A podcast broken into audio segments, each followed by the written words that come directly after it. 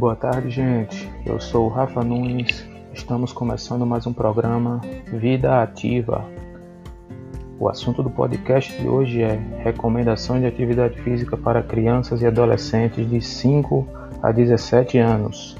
E os nossos entrevistados são o educador físico Yuri Dantas e o mecânico pai de dois filhos, Senhor Elias. A nossa roda de conversa quer esclarecer alguns pontos, e um deles é: vocês sabiam que seus filhos precisam cumprir recomendações diárias de atividade física?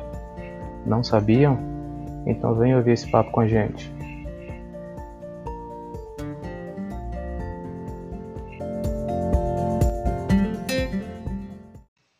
Seu Elias, boa tarde. Me responda uma coisa. Você acha que existe diferença entre uma atividade física e uma brincadeira infantil? Boa tarde, Rafa. Olha, para ser sincero, o que eu entendo de atividade física é o que o povo faz nas academias, os jogadores de futebol e os atletas que disputam as Olimpíadas fazem. E brincadeira é a diversão das crianças, né? É o momento de lazer delas.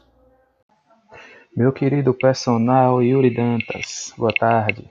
O que você tem a dizer sobre isso? Fala Rafa, senhor Elias, muito boa tarde a todos. Então, o seu Elias tem razão. Brincadeira é sim diversão, mas também é uma atividade física. Na verdade, atividade física é todo movimento produzido pelos músculos que causam um gasto energético maior que se você estivesse em repouso. Então, como as brincadeiras infantis normalmente são com muitos movimentos de andar, correr, pular e etc., elas também são consideradas atividades físicas. Então o trabalho que eu faço na oficina, fazendo força o dia todo, também é? Exatamente, senhor Elias. Provavelmente que seja uma atividade física vigorosa, dependendo do nível de força que é exigido do senhor lá. É muita força, viu, meu filho? Pode ter certeza. Yuri, então quais são as recomendações dessas atividades? De acordo com a Organização Mundial da Saúde, os jovens de 5 a 17 anos devem acumular no mínimo 60 minutos diários de atividade física, com intensidade moderada ou alta. Mas não precisa ser tudo de vez. Pode ser dividido em períodos, tipo 30 minutos pela manhã, 30 minutos pela tarde ou pela noite, tanto faz. Entendi, entendi. Confesso que não sabia dessa informação. Senhor Elias, já que o Yuri falou sobre se movimentar, e a gente sabe que uma prática comum de exercícios é frequentando as academias, você acredita que criança pega peso pode ser benéfico à sua saúde? Bom, eu sou do tempo que diziam que criança pegar peso podia atrapalhar seu crescimento. Se de fato atrapalha, eu não sei. Mas acho que não é legal criança fazer academia. Na verdade, isso é um mito, viu, senhor Elias? E nos dias de hoje são muitos. Essa ideia não tem respaldo científico, não. Mas as recomendações é que a maior parte das atividades sejam aeróbicas. Dentro dessa faixa etária, a ideia é introduzir jogos, corridas e brincadeiras lúdicas. As atividades de alta intensidade que reforcem músculos e ossos entrariam em torno de três vezes por semana. E lembrando, claro, que é preciso respeitar as individualidades de cada criança. Mas e como ficam definidos os benefícios dessas atividades, Yuri? Bom, a única coisa que não traz benefício é o sedentarismo. Atendendo às recomendações, as crianças e jovens tendem a desenvolver de forma saudável os tecidos musculoesqueléticos, ossos, músculos e ligamentos. Desenvolver o sistema cardiovascular, coração e pulmões. Desenvolver o sistema neuromuscular, que é a coordenação de movimentos, e sem contar a manutenção de peso corporal em níveis saudáveis. Então, com tantos benefícios, o importante é não ficar parado, né? Exatamente, Rafa. Eu sempre disse que era uma pessoa sedentária, mas pelo jeito eu tô bem ativo, porque se tem uma coisa que eu não faço na oficina é ficar parado. Muito bem, senhor Elias, isso aí. Pessoal, vamos dar uma breve pausa para os nossos convidados tomar um copo d'água e voltamos já já.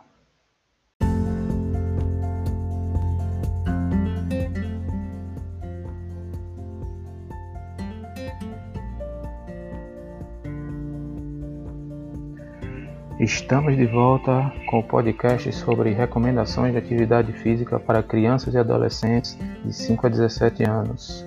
E surgiu uma dúvida aqui com o Sr. Elias. Pode perguntar, Sr. Elias. Yuri, você explicou aí os benefícios das atividades físicas, mas como fazer para as crianças irem brincar? Se elas hoje em dia só querem saber de computador, videogame. Ótima pergunta, hein? Perfeita colocação, Elias. Mas veja bem, estamos vivendo na era digital e é claro que esses jogos eletrônicos são atrativos para o público infantil, até para, até para a gente. Mas é preciso ter um controle dos pais em relação a isso. Você pode sim deixar seu filho jogando videogame, até porque esses jogos têm influência no desenvolvimento intelectual das crianças. O que você não pode é você deixar a criança passar o dia todo sentada ou deitada jogando, porque aí ela vai estar reproduzindo um comportamento sedentário por muito tempo. E isso não é saudável, nem às crianças e nem para os adultos. Olha, Yuri, eu confesso que, vendo a violência que está nas ruas, eu achava que o videogame era uma opção interessante porque assim eu sei que os meus filhos estarão seguros em casa. Mas também eu não tinha noção dessas informações que você acabou de me dizer. É, senhor Elias. Mas eu vou te deixar um conselho, que vai servir também para os outros pais que estão ouvindo. Sei que você tem sua rotina de trabalho na oficina, mas nada melhor para incentivar seus filhos que você, seu exemplo. Arrume um tempo para brincar com seus filhos, tirar eles do sofá e da cama. Arruma um tempo para praticar exercícios, estimular seus filhos a praticar também. Converse com eles veja uma modalidade que os agrade. Pode ser natação, alguma luta, tipo judô, karatê, uma escolinha de futebol. Incentive-os a se movimentar. Se elas criarem hábitos saudáveis desde cedo, certamente serão adultos saudáveis e terão menores riscos de desenvolver doenças. Excelente conselho, Yuri.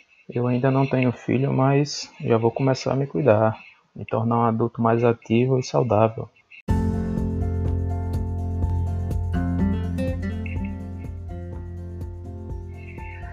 Gente, hoje tivemos um papo bem leve e agradável, com um tema bem importante.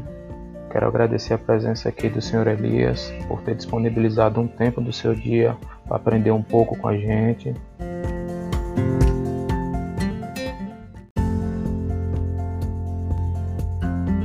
Eu que agradeço pelo convite e por todas as informações.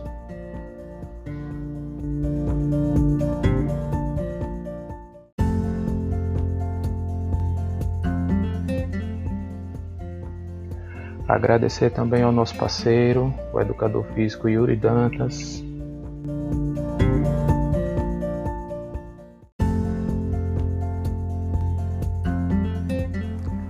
Rafa, eu que agradeço por mais um convite e parabéns pela ideia de criar este espaço para conscientizar cada vez mais pessoas sobre a importância da atividade física e do exercício físico.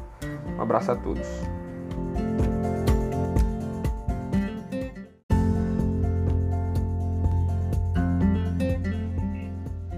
Chegamos ao fim de mais um podcast no programa Vida Ativa. Lembrem-se, se cuidem, mantenham o distanciamento social e usem máscara. Ficamos por aqui, até a próxima.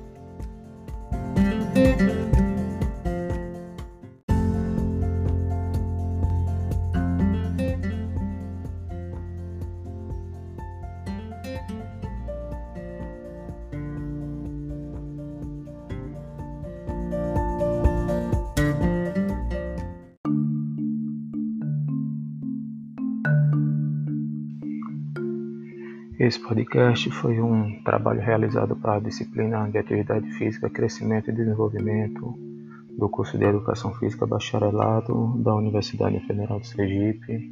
Os componentes do grupo foram Luiz Thieres, Saulo Nunes e Guilherme Viana.